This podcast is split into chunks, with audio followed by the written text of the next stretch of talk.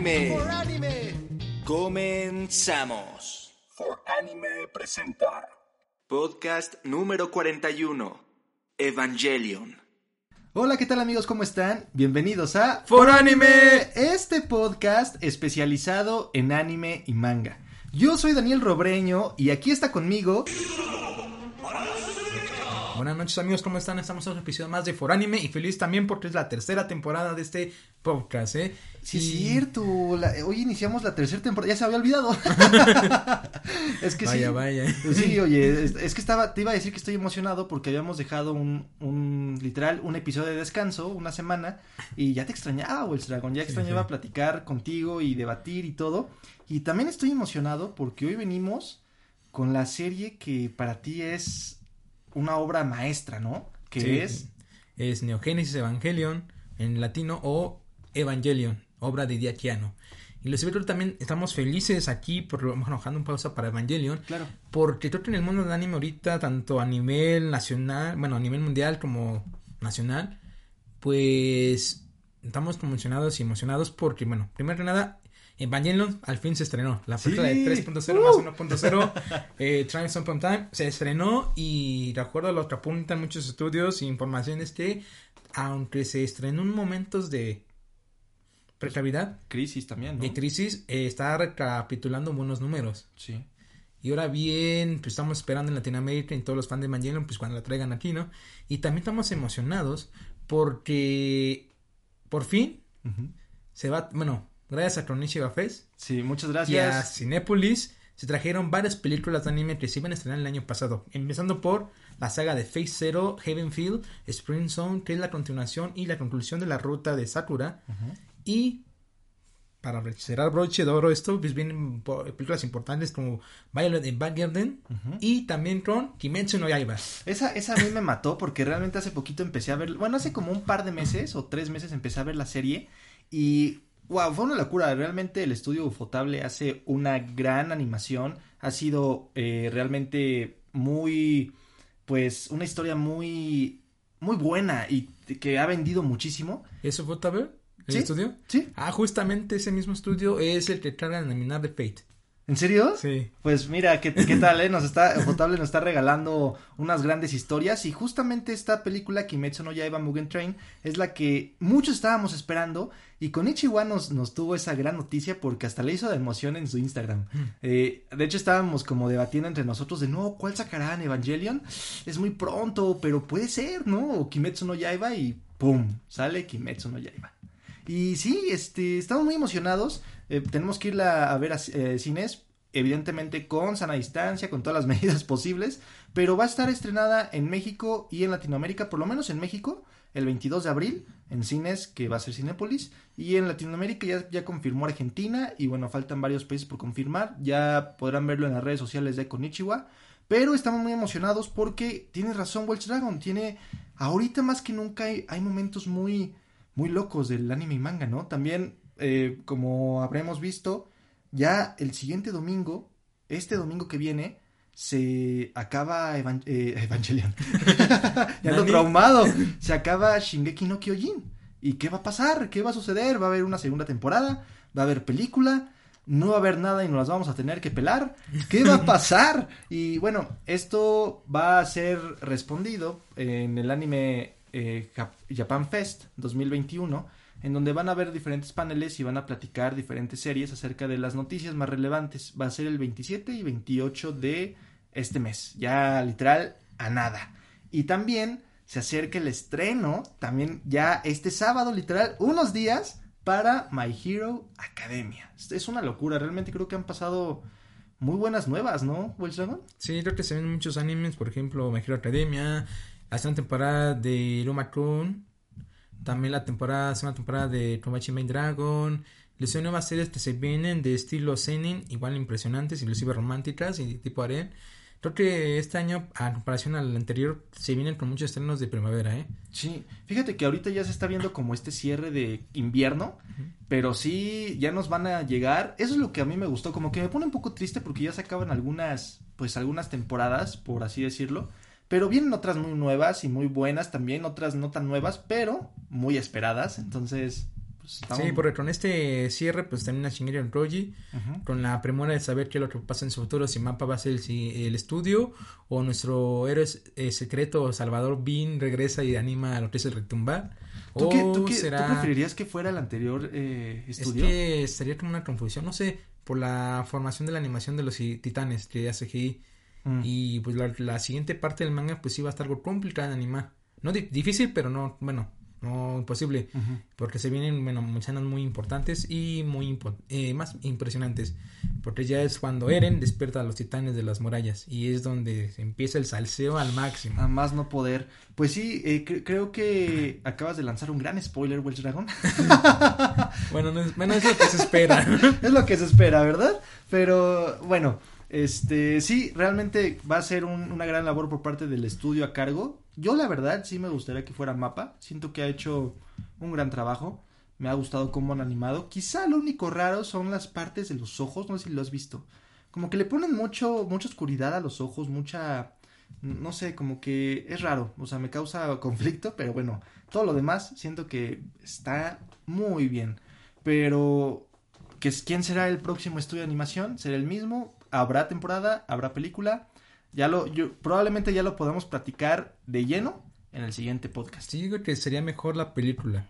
Porque lo que se avecina sí son.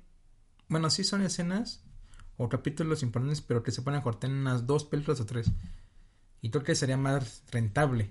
¿Sabes qué? Fíjate que yo estoy seguro que si saca una película Shingeki se vuelve éxito de taquilla y probablemente apuntale igual que está, está bien cañón porque Kimetsu no Yaiba, eh, Yaiba llegó a la más taquillera de Japón del- de los últimos tiempos. Para allá va Evangelion. Y si le mete una película Shingeki también va para allá. Entonces es muchísima competencia, pero los más beneficiados somos los fans, ¿no? Y los fanáticos de, de los animes que seguimos. Entonces, pues está muy interesante todo esto. Eh, para más información, para mayores noticias, pueden consultarlo en pues, las plataformas que tenemos y que ya conocen, que es arroba oficial en Instagram, en Twitter, en TikTok y en Facebook. También pueden meterse a la página web que es www.foranimeoficial.com. Ahí, en efecto, están las noticias, están estos podcasts totalmente gratis. Hay mangas disponibles que al momento de hacerle clic al manga que tú deseas leer, te va a redireccionar a la página de Shueisha, que es la editorial de la Weekly Shonen Jump, en donde podrán leer con una gran calidad, buena traducción y totalmente legal. Y nos pueden escribir nuestro correo oficial que es podcast.foranimeoficial.com. Entonces, pues ahí leemos absolutamente todo. Y pues te late si ya comenzamos después de ya esta como esta- este cambio de ideas de lo nuevo que está pasando en el anime y el manga. ¿Te late si comenzamos ya con tu gran serie que es Evangelion? Empecemos. Vamos a ello.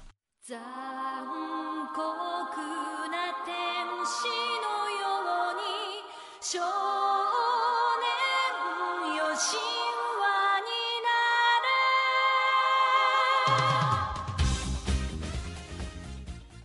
Y bueno, como estamos escuchando, y bueno, ni siquiera hay que presentar este. Bueno, sí lo vamos a presentar para el nombre. ¿Cómo se llama este opening? Es Sonkaku no Teise no Tese, que es en japonés, o la Tese del Cruel Ángel. Este opening, fíjate que fue muy curioso. Usualmente yo tengo una playlist donde guardo los openings que me gustan después de haber visto un anime, ¿no? Lo curioso es que tenía guardada en mi playlist la de Evangelion sin haberla visto. Entonces, porque desde el principio me encantó. O sea, tiene este, este toque. Es muy curioso porque hace como un, un choque muy extraño. O sea, todo el momento de escuchar el opening, te imaginas que va a ser meramente shonen y mucha acción, que sí la hay, pero la historia va más allá. O sea, no, no es tanto un shonen común y corriente. Trae más tintes psicológicos que vamos a hablar más adelante, filosóficos. Entonces siento que hay un choque entre que te anima bien cañón y puedes ver un episodio que te deje reflexionando también muy denso. Sí, inclusive Diakiano tenía pensado meter como intro o como apertura de entrada del anime eh, algo similar a lo que vimos en Deon Evangelion, que es el tema de Bienvenido Muerte, es el que se usa cuando Rey está llevando a cabo la ceremonia de traición. Ese tipo de ritmo, muy suave y muy triste, pero creo que ahí el estudio de animación de Aina en su producto dijo, no, como que ya bájale, no, vamos a meterle un toque más Movido. movido para que llame la atención en la serie. Y ahí Sí. se quedó este, este opening.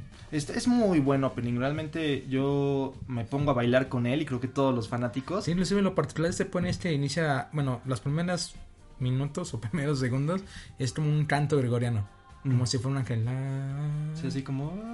Eso es como bien retumbar. Pum, pum, pum. Y es como fuera una marcha militar. Y aquí mi West Dragon está bailando en el estudio, Haciendo breakdance, ¿no? haciendo breakdance como Jesus. Pero sí, eh, Es, es- el pase de la crucifixión. y fíjate que es bien curioso y hablando de, de este tema, pues Hideaki Anno, bien lo mencionaste, es el gran autor y la mente maestra detrás de esta historia.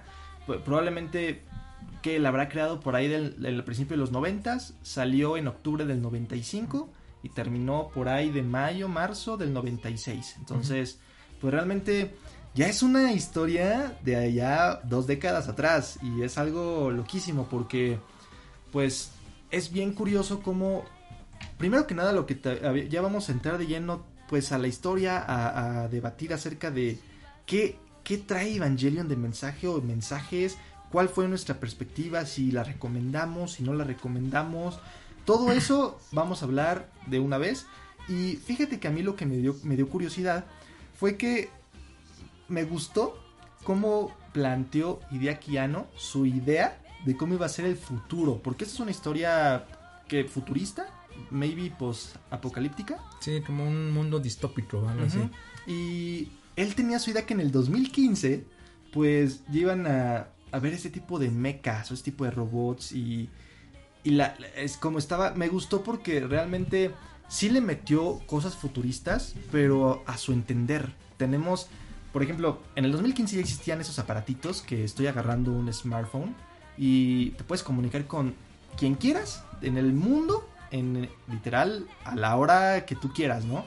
Maybe Hideaki ya no tenía tanto esta idea, tenía teléfonos, pero todavía si te das cuenta de los chonchos, De los de pero inalámbricos, ¿no? Y decías, wow, ¿cómo va a funcionar inalámbrico? O sea, eso fue lo que me dio curiosidad. ¿Tú qué opinas de, de este mundo que empezó a plasmar Hideaki Anno?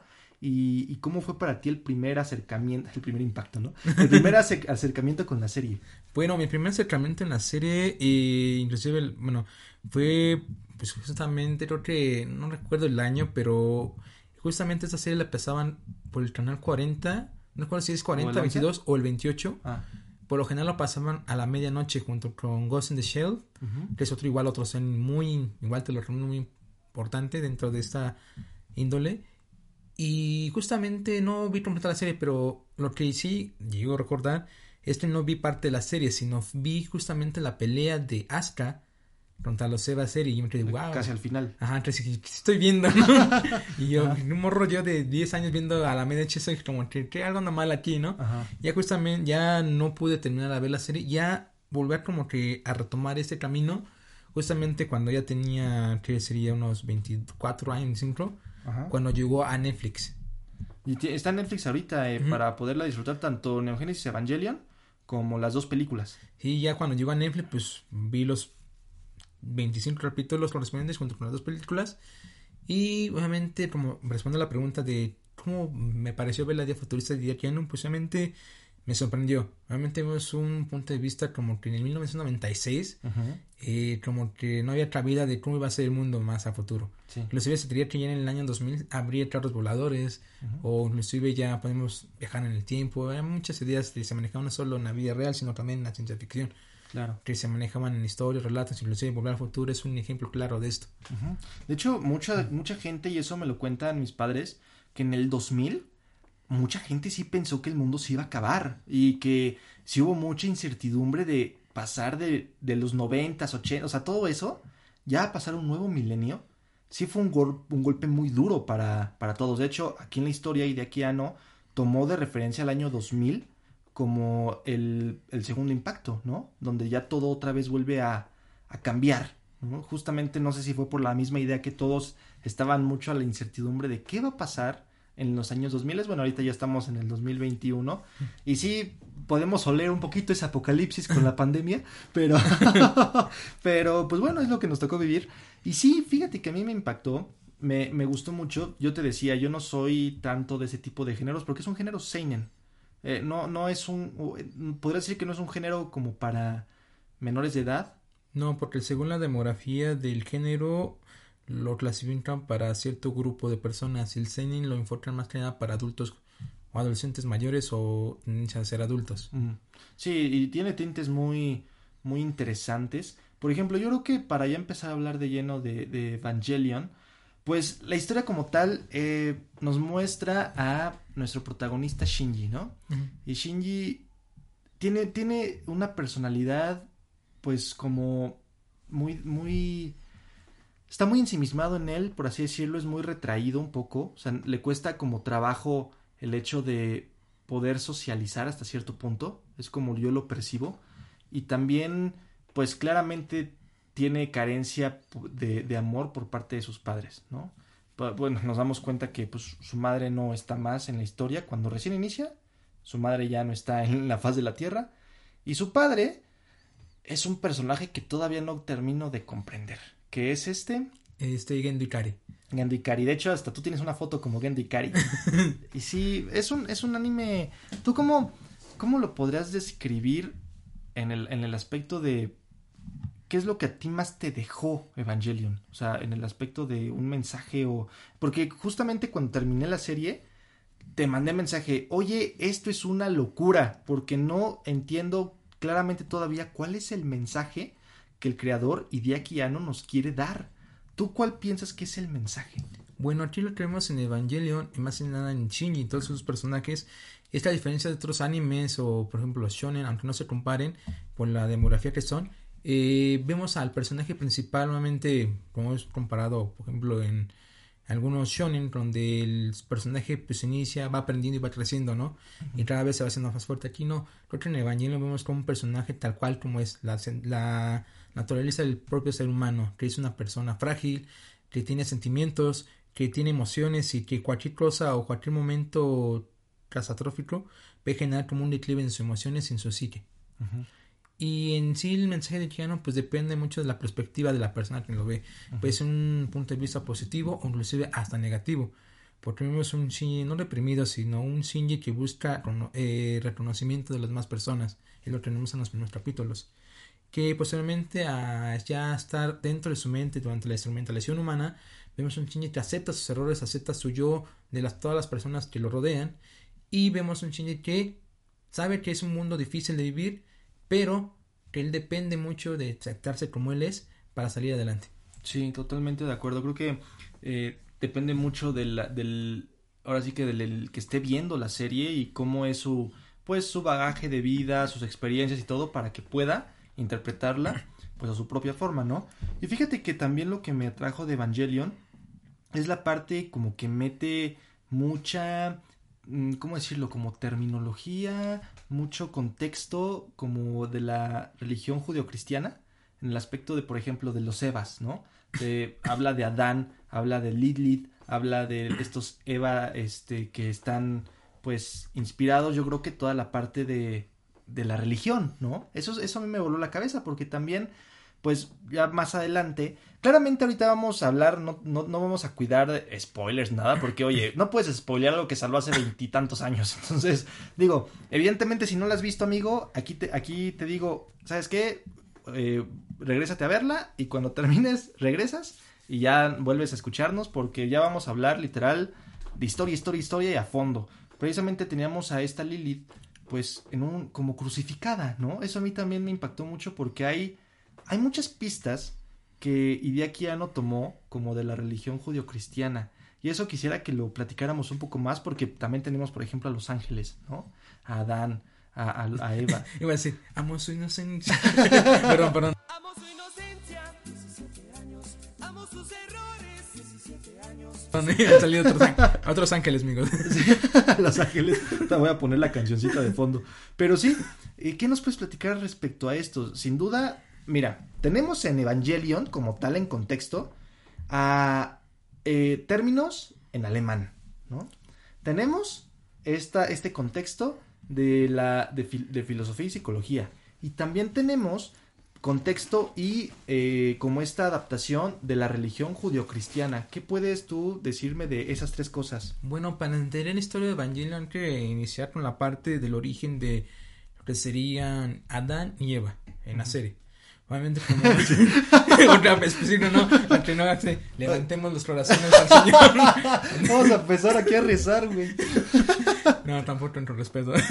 Eh, bueno, obviamente que, bueno, iniciando con esto, eh, obviamente Adán y Eva, Adán y Eva, eh, Adán y Lili forman parte de unas semillas, que son las semillas, que fueron enviadas a generar vida por parte de los ascensos supremos, creo que se llaman así, o si no me equivoco, eh, fueron enviados por la Vía Láctea a generar vida. Y justamente la Tierra fue elegida para procrear la vida aquí. Pero aquí la semilla que fue elegida fue la semilla de la vida, que fue representada por Adán. Y esta semilla, precisamente la de la vida, eh, dio origen a varios seres que fueron los ángeles.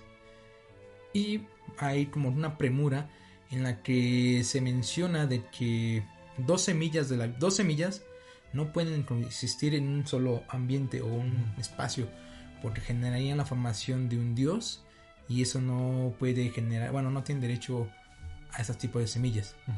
Una vez que Adán llegó a la tierra, probablemente generó lo que sería lo que formó su vida, los ángeles, pero justamente en ese momento igual llegó Lily. Y bueno, no, en esta semilla precisamente son dos tipos de lunas que mencionan en la serie de Evangelion, la luna de color negro y la luna blanca. La luna negra es donde proviene Lily, que es la semilla del conocimiento, y la luna blanca, que es Adán, que es la luna del, es la semilla de la vida. La, luna, eh, la semilla del conocimiento, a diferencia de la vida, es que las vidas que se generan a partir de ella, para su desarrollo y crecimiento y evolución, generan conocimiento a partir de su experiencia y estos pues van adquiriendo esta información. Pero la desventaja que tienen ellos, a diferencia de las formas de vida que genera Adán, es que ellos no tienen lo que es lo- lo- el famoso motor S2, que es lo que le da vitalidad y le da energía al ángel, y este no necesita reproducirse para coexistir o hacer existir a su raza. En comparación a los miembros formados por Lily, ellos sí necesitan reproducirse para que exi- existan las siguientes generaciones, porque no tienen esa atribución del S2 para poder mantenerse con vida. Entonces, Adán, los ángeles, que son los como sus eh, descendientes. Y de Lilith, los humanos.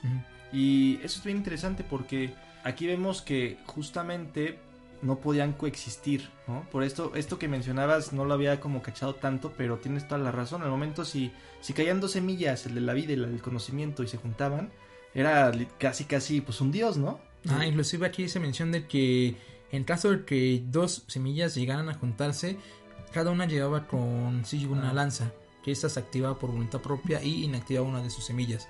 Al ocurrir esto, inclusive la llegada de Lily se conoce como el primer impacto, que mm, aquí en Aseno nombran como el meteorito que cayó a la Tierra que causó la extinción de los dinosaurios. Pero en realidad fue lo que ocasionó fue Lily. Al llegar a la Tierra impactó eh, y ocasionó como que Adán entrara en un estado de retargo por debido a que su lanza se activó. Entonces Lily, eh, al inactivar lo que fue en la vida de Adán y de todas sus semillas espergeadas, este ocasiona es que tomó lugar en la vida en la Tierra, creando lo que serían los Lily, que somos los seres humanos. Exacto. Inclusive aquí como mención, eh, aquí, bueno, esta acción de Lily en la tierra, al tomar la posesión de la tierra, se conoce como el pecado original, porque suplantó la vida que no le pertenecía a ella, sino a Adán. Es, es bien curioso cómo toman, o sea, evidentemente hay inspiración en la religión, pero le, le mete su propia cosecha, ¿no? O sea, como que le dijo, préstame parte de tu estructura de la historia y tus nombres y yo hago mi propia historia, ¿no? Más o menos eso es lo que vemos al principio con Hideaki Anno y con esta, pues, este primer, me da mucha risa, este primer impacto de la historia y es, es cierto, esa lanza de Longinus hace que uno se quede totalmente, pues, inactivo y Lily fue, Lilith fue donde ahí eh, aprovechó, literal, bueno, no es que aprovechara, sino que por acto natural da vida, ¿no? Es bien curioso porque justamente el segundo impacto, o sea, todo iba bien, ¿no? Está con la, con la lanza de Longinus este Adán, está inactivo, para eso era, y no, no tendrá que pasar a mayores. El problema fue que Lilith, o los, los Liliths, los humanos, quisieron, eh, pues más que nada como que descubrieron a Adán, ¿no? Y, que, y quisieron trabajar para, con él, ¿no? Sí, inclusamente cuando pasó eso es que previamente durante la Guerra Mundial, Guerra Mundial se encontraron unos manuscritos que eran los manuscritos del mal muerto. En este manuscrito, bueno, cada uno de los manuscritos va acompañado por cada uno de los ángeles. En este fueron manuscritos de esta Lily. En él se notaban varias rituales, varias como profecías. Y los se especificaba que los ángeles regresarían especificándose en el 2015. Mm. En este caso, pues lo que hacía, bueno, Cele, que es una organización que se creó en la Edad Media religiosa, eh, precisamente encontró esos planos y había un ritual muy, eh, muy en particular, que era el de la instrumentalización humana. Este proceso consistía en transmutar o trascender a la raza humana a casi en un solo ser, casi llegar a ser un dios.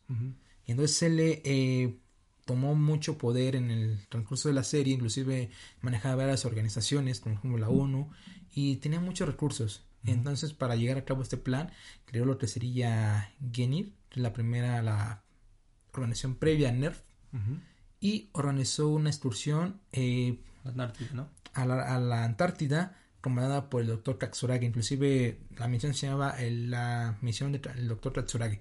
Y fueron a la Antártida donde encontraron el cuerpo de Adán inactivo por la lanza del Longinus. Y lo que llevaron a cabo ahí fueron como la asimilación de lo que sería la parte de el ADN de Adán con el ADN humano. Al hacer esa combinación, ocasionó que Adán se activara y generara ese famoso ser de luz. Y obviamente hace mención, bueno, aquí hago mención a un término que más adelante lo vamos a comentar, que es la formación del famoso campo AT. Y bueno, como muchos saben de que viene Evangelion, el campo AT es la proyección del alma. Inclusive como hay un campo AT, también hay un campo anti-AT. Y lo que hace el campo anti-AT es, al segregarse o ampliarse, este inactiva todos los campos AT y corrompe lo que sería la personalidad de la persona.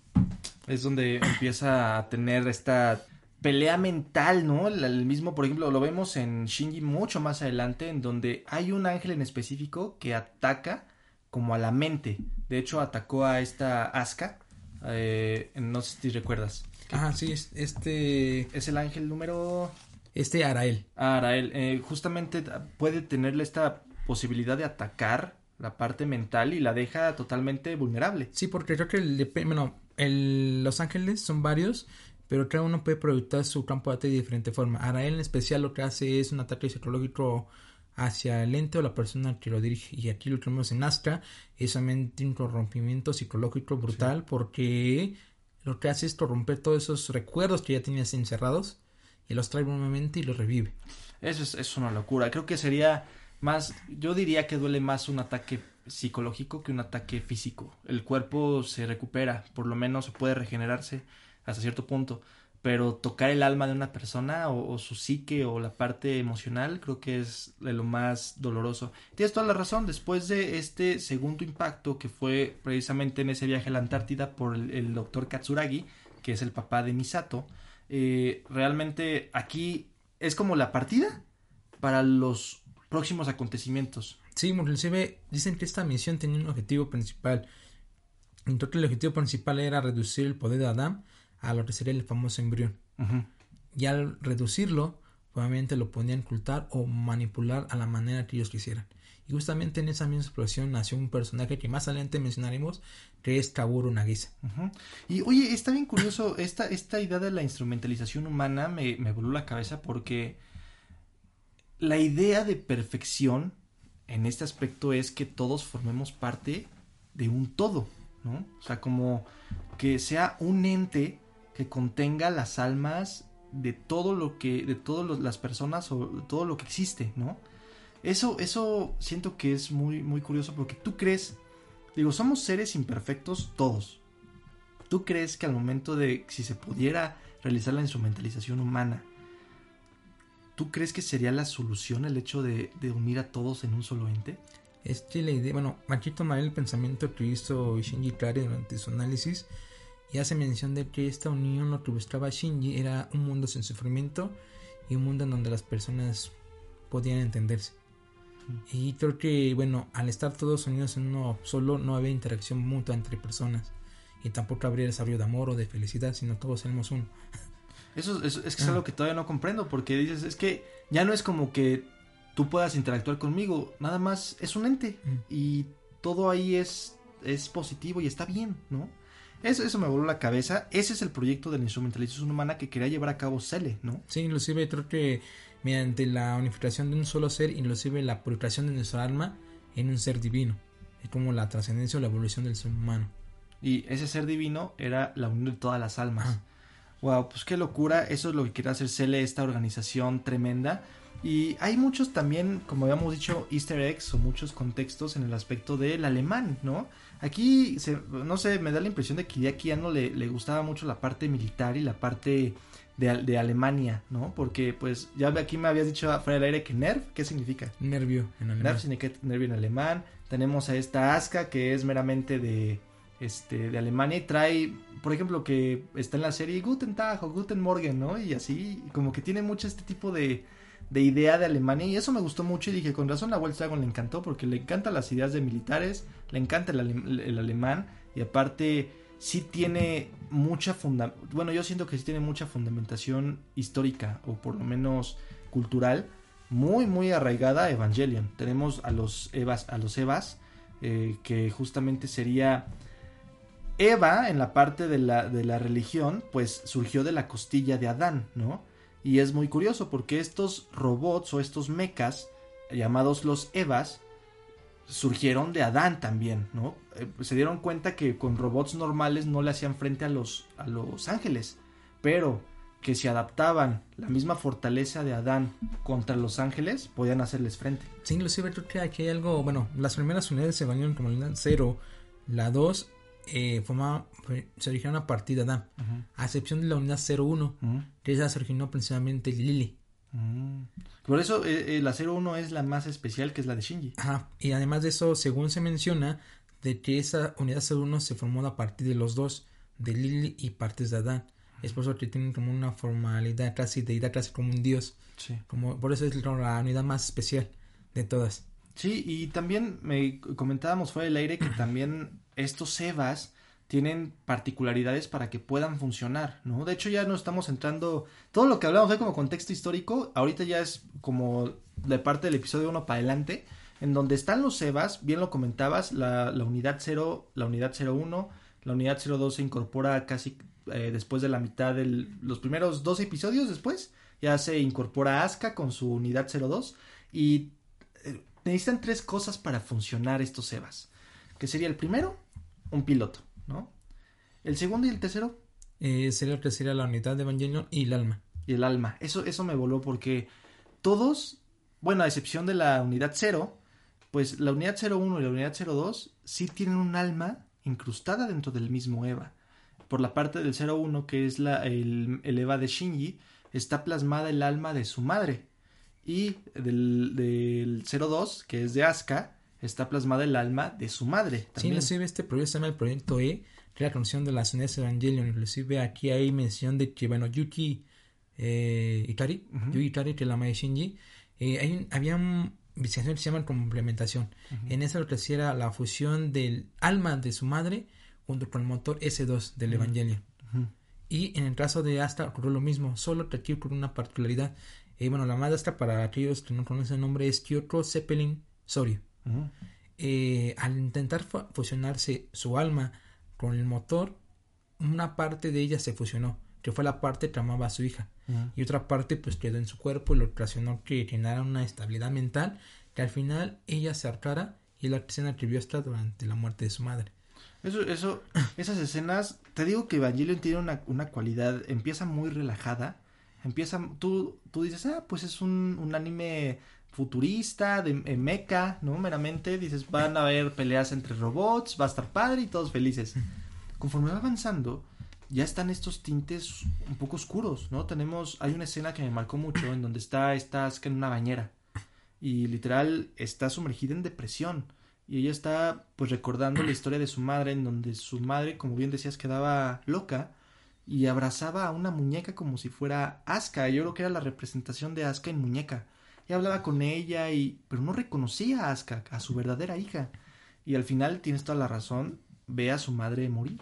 Entonces ese tipo de, de circunstancias ya verlas plasmadas en el anime siento que es está muy muy fuerte. Empieza muy relajado, dices, ah, Shinji, órale, qué padre, está Misato, te cae increíble, es la waifu de waifus, bueno, para mí, To- toda una, una milf, este, a todo lo que da, pero ya cuando empiezas a, adentrarte en la historia, tiene muchos tintes también, por eso te preguntaba, en la cuestión de qué nos habrá querido dar a entender Hideaki Anno, o también tomaba muchas partes como psicológicas porque también nos podemos dar cuenta que toma mucha cuestión sexual, pero no, no sexual de, de morbosidad, todo lo contrario, como una parte sexual de desnudez, como dando a entender un alma, el- la transparencia del, del personaje. Por ejemplo, vemos a esta Rey, hay muchas escenas donde está desnuda, tenemos a este Shinji también, tenemos a, Asuka, o sea, siento que esta parte que nos quiso transmitir fue como para desnudar al personaje. O sea, eso es lo que me gustó de Evangelion, que evidentemente hay fanservice por la cuestión, te digo, en los primeros episodios con Misato, ¿no? Que dices, oye, esa toma está interesante, ¿no? La parte cuando están durmiendo juntos, este, bueno, cuando según se equivoca Asuka y están, dormi- están como dormidos este Shinji y Asuka.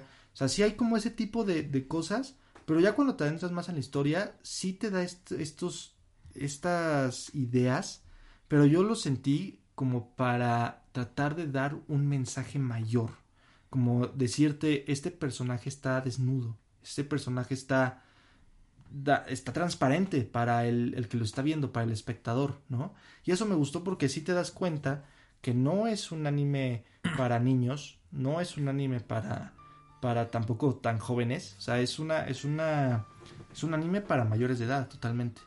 Y hay muchas prácticas psicoanalíticas en donde, por ejemplo, tenemos a Freud, Sigmund Freud, que es el padre de la de la del psicoanálisis, en donde muestra ese tipo de, de ideas. Eh, como, por ejemplo, vemos claramente que hay un problema. ¿Por qué? Porque Shinji carece del amor maternal. Tenemos a Asuka, que carece del amor maternal. Tenemos a Rey, que pues claramente es una creación, pero busca esta aceptación extraña de el que podría ser... Es curioso porque Rey surge de Yui, ¿no? Entonces es curioso porque este Gendo tiene mucha afinidad hacia Rey por esa parte.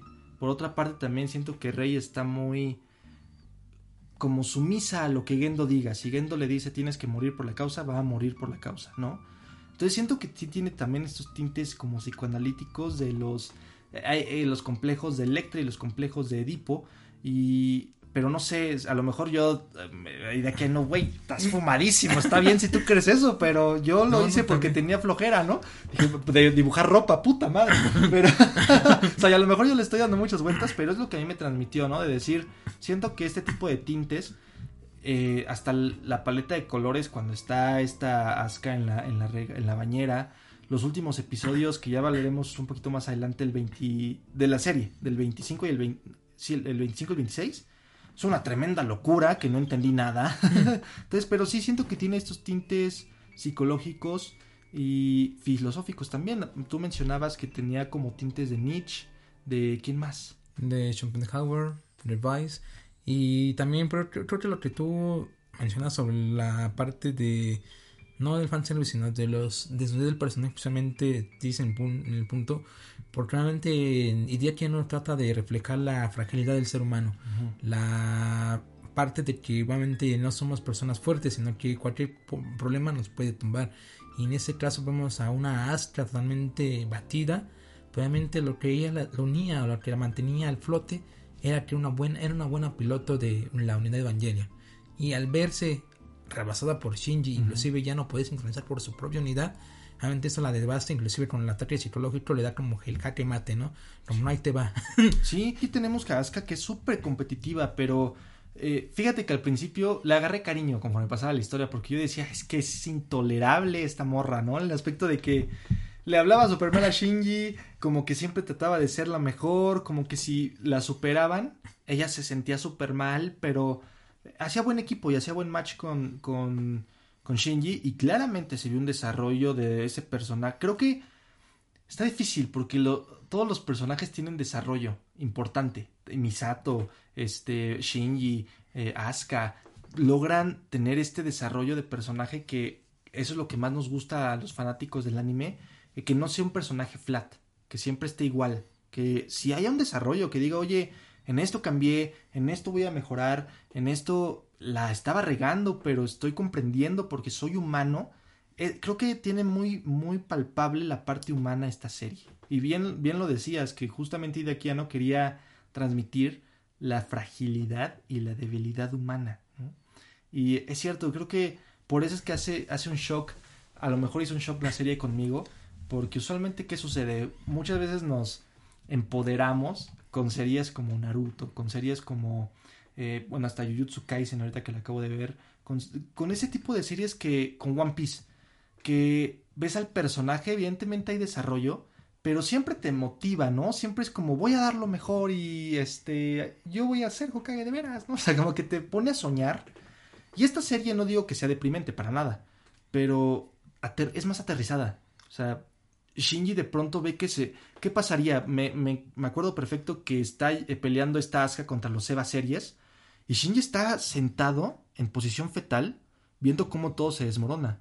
Un prota de ese tipo de, de rama como un shonen, ¿qué haría Naruto? Si están viendo que a Sakura le están golpeando, vaya, si este triste va, ¿no? Luffy lo mismo, este Itadori igual, ¿no? O sea, tenemos Deku lo mismo.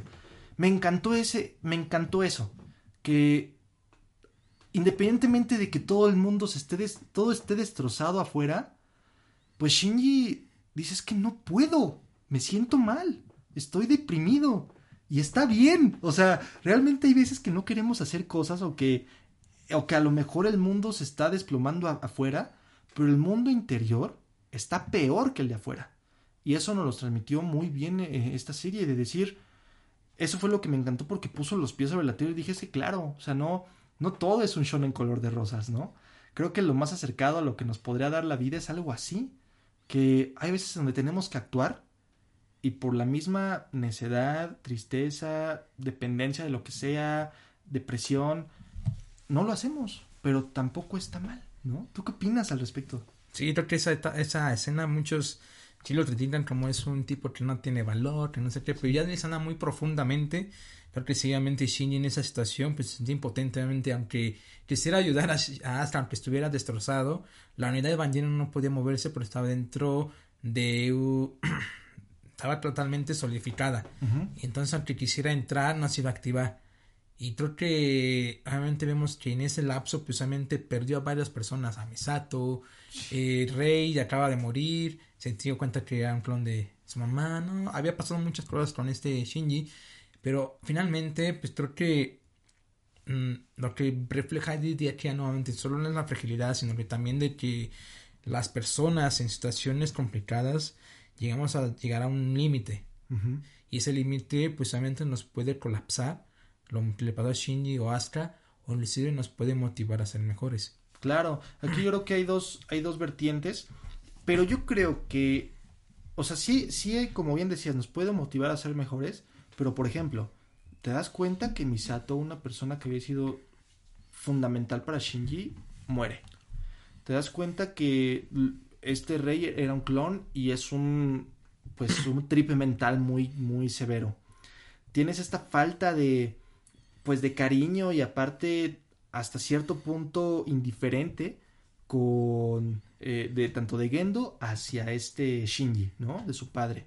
Estás viendo que todo se está desmoronando, que realmente no, no sabes si va a funcionar tu, tu Eva, ¿no? O sea, no sé, siento que está bien que pueda hacer esa parte tanto de motivación, de decir, no, venga, vamos a darle con todo, ahorita veo cómo le hago, o esta deshumanización. Yo, yo creo que el ser humano en situaciones de crisis que ya todo se sale del control, llega hasta cierto punto a deshumanizarse, que podría matar sin sentir nada, podría, este, sinceramente ser indiferente hacia actos atroces, y ahí es donde a mí me da miedo, porque dices, oye, el ser humano es, es, un, es un ser muy curioso en el aspecto de que puede llegar hasta a llegar a su propia realización, felicidad, puede transformar o puede deshumanizarse de tal forma que hasta somos peores en instinto, somos peores en, en cualquier cosa que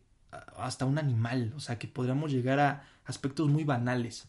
Entonces, creo que esta, esta serie, digo, no, no como tal, no te lo transmite tan así, pero a mí lo que me transmitió, te digo, fue eso, fue el hecho de decir, el personaje la está pasando muy mal. De hecho, justamente creo que lo que estamos hablando ahorita es de las películas de The End of Evangelion, ¿no? Y porque la primera es una recopilación de los primeros 24 episodios y la segunda The End of Evangelion es como la continuación. Es como me gustó mucho que era estaba la serie no Genesis Evangelion y luego era como un mapa mental que se dividía en dos raíces, en dos ramas, que es la el 24 y el, el 25 y el 26 de la serie y el 25, coma, 26, coma de las películas, o sea, de la película The End of Evangelion, que quiere decir que la parte de la serie es lo que pasaba a Shinji dentro de su cabeza. O sea, si te das cuenta es un trip muy cañón, o sea, es donde ahí está hablando acerca de aparece la el protagonismo de Asuka hasta cierto punto en la cuestión de, de su vida, de Misato, pero sobre todo a Shinji. Vemos a Shinji totalmente inmerso en sus pensamientos y aquí nos da un trip muy filosófico y muy psicológico. Estos dos últimos episodios, de hecho, hasta eh, por dato curioso, llegaron a afectar en su tiempo a las transmisiones en Japón y en el estudio de Gainax empezaron a, grafitear y a mandar cartas de amenazas, ¿no? Porque la, la historia iba muy bien y digo, no es que los últimos dos episodios fueron horribles, para nada, solamente que siento que sí rompieron esa estructura de cómo se estaba manejando la historia a algo totalmente nuevo. O sea, yo iba bien, ¿no? 23, episodio 22, 23, 24. Y de pronto me di un. O sea, yo siento que ya aquí no se fumó uno bueno. O, o, o justo también lo platicabas, ¿no? Que probablemente se quedaron sin presupuesto. Porque hay imágenes muy. que son artísticas. Pero también te podrían dar a la interpretación de que hizo falta presupuesto, ¿no? Vemos ahí a un Shinji dibujado. Y nada más con imágenes de lo que pasó anteriormente pero con una probablemente lo que te querían dar a entender es todo lo que a lo mejor vivió el personaje y decía era mucho un diálogo consigo mismo. La verdad es que yo creo que lo tendría que ver como tres veces esos dos episodios para decir probablemente lo que yo creo es que hablaba de esto, ¿no? Pero lo que lo que sí vi es que eh, hay unas teorías en las que dicen que esos 12 episodios fue lo que pasó dentro de su cabeza y The End of Evangelion es lo que pasó fuera de él, ¿no? Porque vemos a lo mejor en lo que Shinji estaba ahí hincado, este, en posición fetal, en lo que Asuka se peleaba contra los Eva series, eh, eso ahí es lo que pasó en esos episodios, ¿no? Que mientras que Shinji estaba sentado, si hacemos introspección, vemos a Shinji en esos dos episodios, 25 y 26, con todo este trip emocional, psicológico, filosófico, ¿no?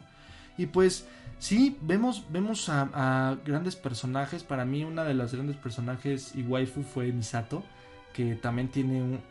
Te enseñan también esta parte muy emocional que tenía ella, eh, con este Calle. Kaji, que mira, al principio no me caía bien y al final sí, sí fue un MVP, o sea, sí se rifó. No, sí, Kaji es uno de los personajes, digo, bueno, en mi punto de vista creo que importante en la serie, porque él refleja parte de lo que era Misato. Sí. Inclusive creo que Kaji pues, fue parte importante en el desarrollo de este personaje. Inclusive más adelante cuando ellos se vuelven a encontrar y van caminando, eh, vemos una Misato solamente una Misato muy miedosa, muy triste y mi Kaji dijo, no, pues habla, ¿no? ¿Qué es lo que tiene? ¿O qué es lo que quiero escuchar tu corazón casi casi? Ujú. Y antes esta Misato se sinceró con él, le pidió disculpas por la relación que tuvieron y Mikrai dijo, no, pues no hay problema, ¿no? No hubo tiempo para nosotros. Ya, sigue adelante. Fíjate que esa parte también me, me dolió mucho cuando le, le deja una nota de voz y le dice, y pues si nos volvemos a ver espero decirte lo que no te dije hace ocho años. Y yo no... Pues sabes que ahí ya era como la despedida, ¿no? Y sí, pues esta, esta serie me gustó, la recomiendo mucho. Al final, The End of Evangelion en, la- en las, en las dos... Haz de cuenta que la película de The End of Evangelion se divide en el 25, que sería... Ah, eso también te lo iba a comentar antes de que se me vaya. Me gustó mucho que también tiene muchos tintes de música clásica. De hecho, hasta en la de The End of Evangelion vemos a el, el cuarteto de cuerdas al final con esta Rey, Asuka, Shinji y, y Kaworu. Y me gustó mucho que toma canciones de sí de música clásica como por ejemplo a Johann Sebastian Bach, toma también a este Este, Este- creo que el himno de alegría ajá, es cuando este Kaworu baja al don más terminal sí. para fusionarse con el según supuestamente Adán. es una locura porque ese tipo de escenas son como más pues tú te esperarías una, un soundtrack muy, boom, muy oscuro, ¿no? Y tun, tun, tun, tun, tun. Y tun, tun, tun, tun, tun. O sea, como que te lo ponen muy alegre, pero tú sabes que es una escena que va a ser fuerte y va a ser fundamental para la historia. Aquí, no sé si sea, o sea, no sé si tú sepas ese dato, quizá no, y no lo ha dado a conocer de Akiano, pero ¿sabes más o menos por qué utilizó este tipo de música clásica? Es que, menos que si, no sé si sea por la tonada de la letra o algo, pero el himno de alegría pues refleja la parte de la unificación, ¿no? La unión. Y igualmente Tobur lo que iba a hacer pues era unificarse con el cuerpo de Adán para retomar lo que sería la vida que fue robada por Lili. Sí. Fíjate que es, es, una locura, como que dije, wow, es... Me encantó tanto que he usado ese soundtrack porque dije, es que nada, nada podría hacer match mejor con Evangelion que este tipo de canciones. Tanto también tenemos a Shinji tocando el cello, a Asuka tocando creo que el violín junto con. Eh, Para mí ese tipo de escenas dije, wow. Sí, porque vemos, creo que justamente en ese episodio donde Shinji está tocando el cello, Asuka justamente llega de su cita con alguien y lo escucha tocar y dice, oh Shinji, no sabía que tenías esas, esas virtudes. Y dice, no, pues no soy bueno, pero dice, no, pero eres bueno tocando en el cello, no importa cómo lo hagas, pero sigues practicando y eso es tu habilidad. Y dice, no, muchas gracias. Es la primera vez que escuché a Asuka a lo que era Shinji. Sí, fíjate, y la única yo creo, porque realmente cuando lo elogia, lo elogia muy, muy así como no queriendo, ¿no? Como, ay, pues él nos va a salvar porque él es el bueno, ¿no? O sea, como, puta, pues, que- gracias. este, pero ahí realmente se lo dijo de corazón, ¿no? Como, oye, wow, no sabía que tenías ese talento. Sí, inclusive creo que hay una parte chistosa cuando están atacando por el ángel que genera una sombra, no me acuerdo el nombre del ángel. Eh, y creo que están ahí discutiendo la el plan de ataque, ¿no? Y Shinji, no hay problema, Misato, ese es un trabajo para hombres, ¿no? y casa como que, ah, vas a valer verga cuando llegue. Sí, realmente sí. Pues esta, esta serie la recomendamos. Bueno, pues tú qué podrás decir, David? Sí, demasiado, inclusive creo que manejan varios dilemas, por ejemplo, el dilema del erizo, Mm, que es el que menciona Risco, que tiene Shinji, que obviamente conocemos los erizos, son pequeños animalitos que tienen como que espinas, que al momento de acercarse pues se lastiman mutuamente. Ujú. Y eso refleja lo que es Shinji o lo que es el ser humano. Ujú. Que obviamente por eso es el campo AT. Todos los, bueno, el campo AT lo tienen todos, eh, a los ángeles, Adán y Lily. Igual los seres humanos, pero por el tipo de arma que tenemos es muy- un campo muy débil. Entonces ese campo nos permite como que tomar nuestra forma y nuestra propia individualidad. Y también nos permite para no lastimarnos mutuamente. No una, no una forma de que física, ¿no? sino No, una no, forma emocional. emocional o mediante nuestros actos. Y es que sí, al momento de interactuar, es, es curioso porque el ser humano necesita evidentemente de otros para subsistir, es un ser social, pero también en, ese, en esa misma interacción puede salir lastimado el ser humano. ¿no? Y creo que eso es lo que quería, es, es justamente eso, el, el dilema del erizo, que al momento de acercarse se hacen daño. ¿no? Y creo que muchas veces los humanos solemos ser así, solemos ser hirientes con otros, a veces intencional, a veces sin querer, pero y a veces queriendo, ¿no? Realmente Sí, sí. entonces se ve reflejado en el capítulo en que Asuka besa a Shinji. Cuando ella le dice si ha besado a alguien, ¿no? Y Shinji, no, pues no. Ah, entonces se va a enojar la mamá y yo y desde el cielo, no sé qué. Y le empieza como que a provocar, ¿no? Y entonces Shinji, va, vamos a hacerlo, ¿no? Pero Shinji, pues solamente no respira el güey. y solamente hasta lo tomó como algo como que le ocasionó asco hace por Shinji, pero realmente no lo hizo por esa sensación, no porque no estaba respirando. Sí, no sabía besar. Y algo ocurrió algo similar en ese mismo capítulo fue el beso de Kaji con Misato. Mm. Y ahí vemos reflejar dos cosas, que el- un beso fue para reconciliación y el otro para lastimar. Sí. Sí, ahí, ahí vemos que también cuando un ser humano está lastimado, hay de dos, ¿no? Como bien decía Pain, el, conociendo el dolor, podrías tener mayor empatía con los demás. Si sientes dolor, empre- comprendes a los demás. O, por ejemplo, Asuka, que evidentemente tenía mucho dolor dentro de ella y emanó dolor, ¿no? Y emanó esa, esa manera de lastimar a otra persona. Ah, creo que bien hay dos tipos de, de vías. El que aprendes del dolor y eres una gran persona y porque aprendiste de él, o te consume el dolor, te consume el odio y actúas en consecuencia, ¿no? Sí, creo que esta serie te deja muchas enseñanzas, inclusive creo que una... Es que hay varias escenas que son buenas, por ejemplo, cuando Shinji está en el tren, hace como una, respor- Van a hablar consigo mismo y creo que su propio Shinji interno le dice, es que hay di- diferentes tipos de Shinji en este mundo, el Shinji de Misato, el Shinji de Rei, el Shinji de Astra, el Shinji de Ristro, el Shinji de Gendo y el Shinji Ah, sí. de todas las personas, pero todos esos Shinji son tú. Y Pero- sí, pero justamente ahí es un trip muy cañón porque dices, ¿quién soy yo? ¿No? Ahí sí vamos a empezar. Voy a poner la musiquita de los últimos dos episodios y vamos a empezar con preguntas así. No, pero realmente, ¿quién eres? Pregúntate quién nos está escuchando, ¿quién crees que eres tú? Porque yo soy lo que yo creo que soy. Cuando me levanto y me veo en el espejo, ese soy yo. O soy el que tú estás viendo. Tú, Wells Dragon, que me estás viendo de frente. ¿Quién es más real? ¿El yo que yo creo? ¿O el tú? O el yo que tú crees que yo soy. ya entramos a tanto como filosofía. sí, ya, ya estoy. No, pero realmente sí, o sea, muchos tenemos, o sea, yo tengo, eh, evidentemente muchas personas nos conocen, ¿no? Tú por parte de trabajo, universidad, preparatoria, secundaria, primaria y así hasta amigos, familiares. O sea, cada uno tiene a un Wells Dragon en su cabeza, ¿no? Y mientras que para una persona puedes ser una super persona eh, inteligente, para otra puede ser una persona que dice, este güey es nefasto, ¿no?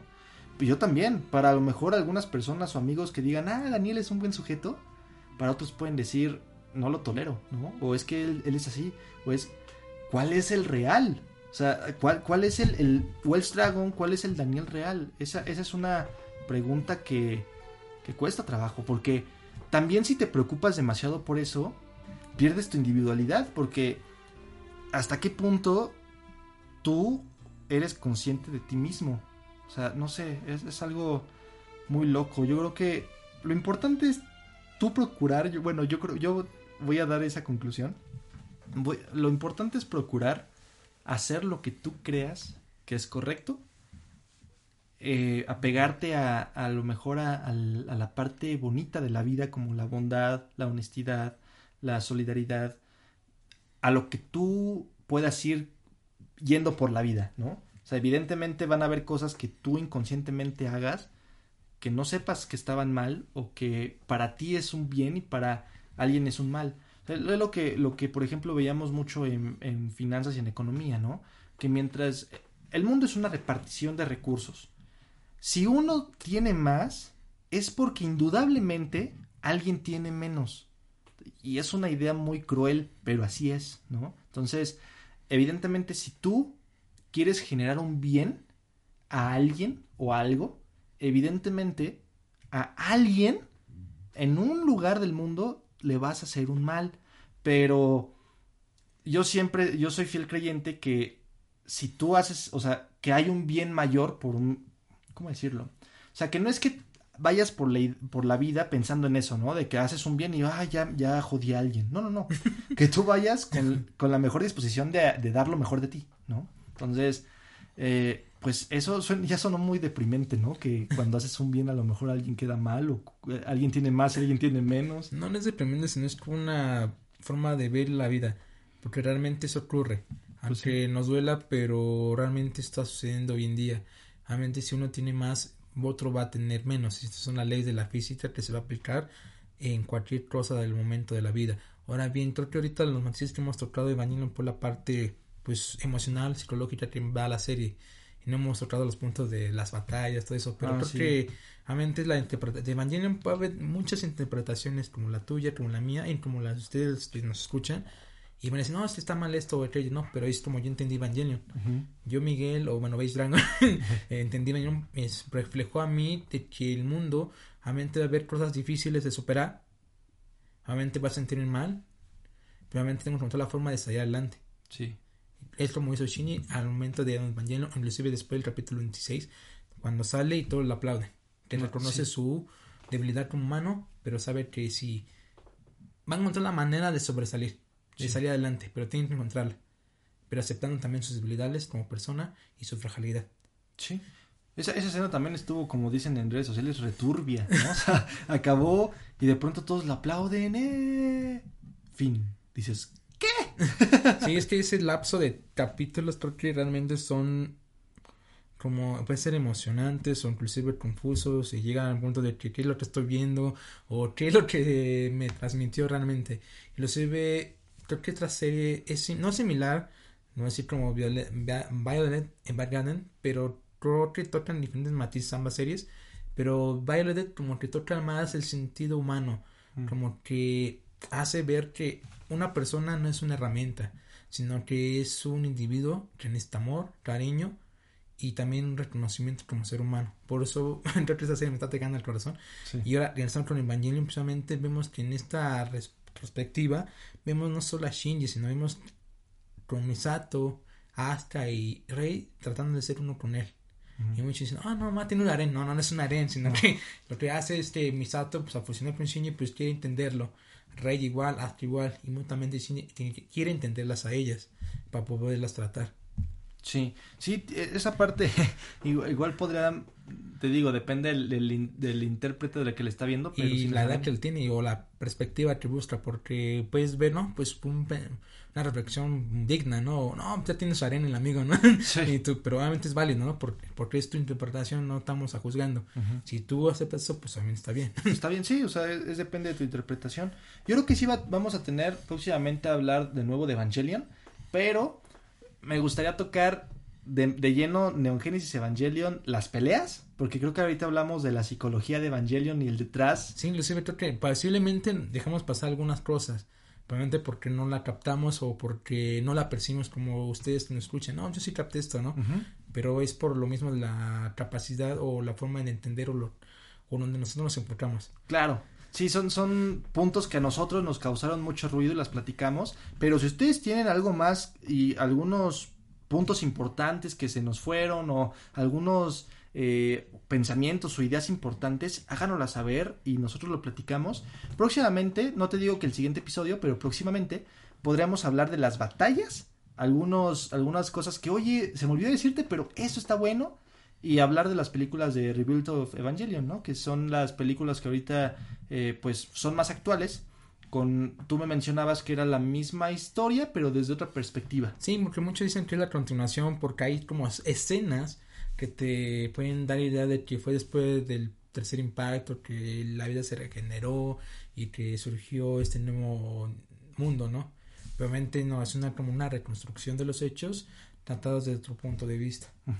Entonces yo creo que vamos a hablar en un próximo podcast de Neogénesis Evangelion las batallas, si algo llegó a surgir, y evidentemente de las tres películas, y esperemos que ya tengamos indicios de la cuarta movie, que es la de 3.0 más 1.0. Sí, yo estaba haciendo cuentas cuando le pregunté a este memo el que nos acompañó la otra vez. Saludos a Memo. Eh, eh, precisamente ya iba, se estrenó como, como por octubre, ¿no? ¿O por qué mes? Eh, se estrenó en Japón el año pasado.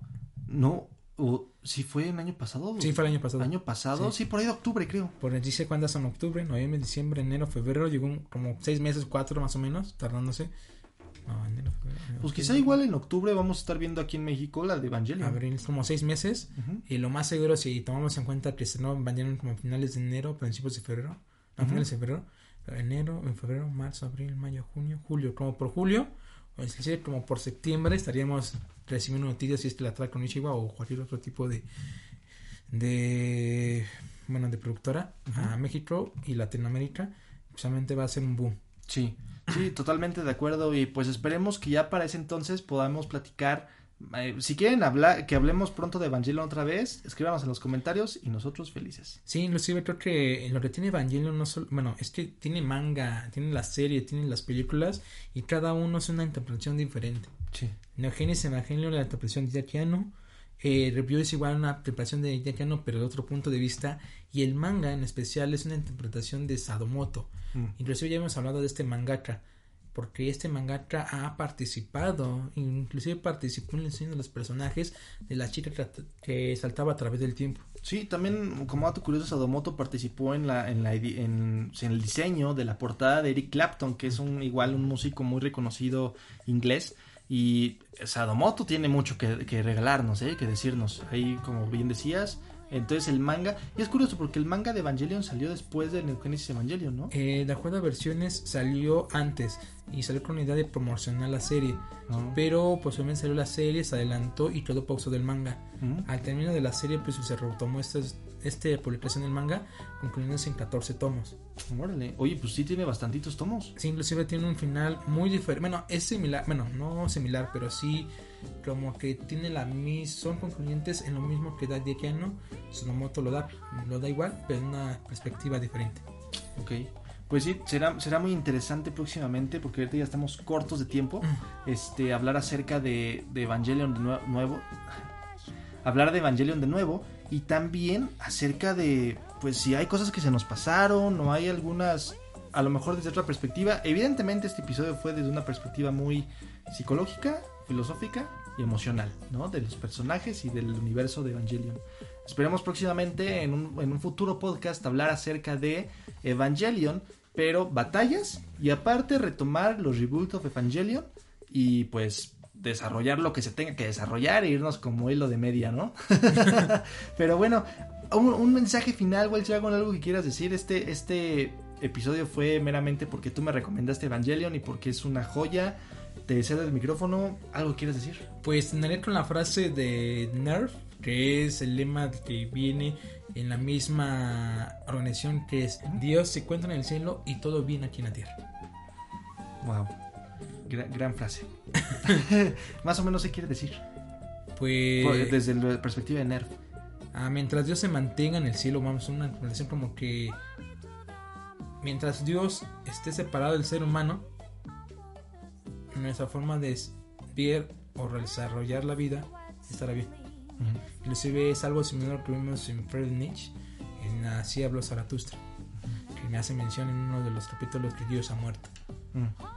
Que esa, esa frase causó revuelo en todos los rincones. Sí, inclusive creo que eh, ya lo más lo especifica más en el libro de ese homo. eh, hace mención de ese esa frase Dios ha muerto, pero en una forma muy viva, sino que el Dios muere a causa de que las personas ya no siguen su doctrina o siguen llevando sus lineamientos de forma pa- paulatina. Mm. Ya no llevarlo a cabo de forma mm, gradante, este Dios va muriendo poco a poco. Eh, la falta de, de, de consecución de las ideas hacen que muera algo, ¿no? Como decía, una persona no muere hasta que la olvidan, ¿no? Pero bueno, Wells Dragon, pues muchísimas gracias por este episodio, estuvo muy interesante, realmente fue muy ad hoc con Evangelion. Y pues amigos, muchísimas gracias por habernos escuchado. Espero que les haya gustado este episodio. No se olviden de seguirnos en las redes sociales, visitar la página web y escribirnos en nuestro correo. Y pues nada, la frase cómo era? El Dios en el cielo y todo viene aquí en la tierra. Perfecto. Pues bueno, así es esto y hasta, Hasta, la próxima.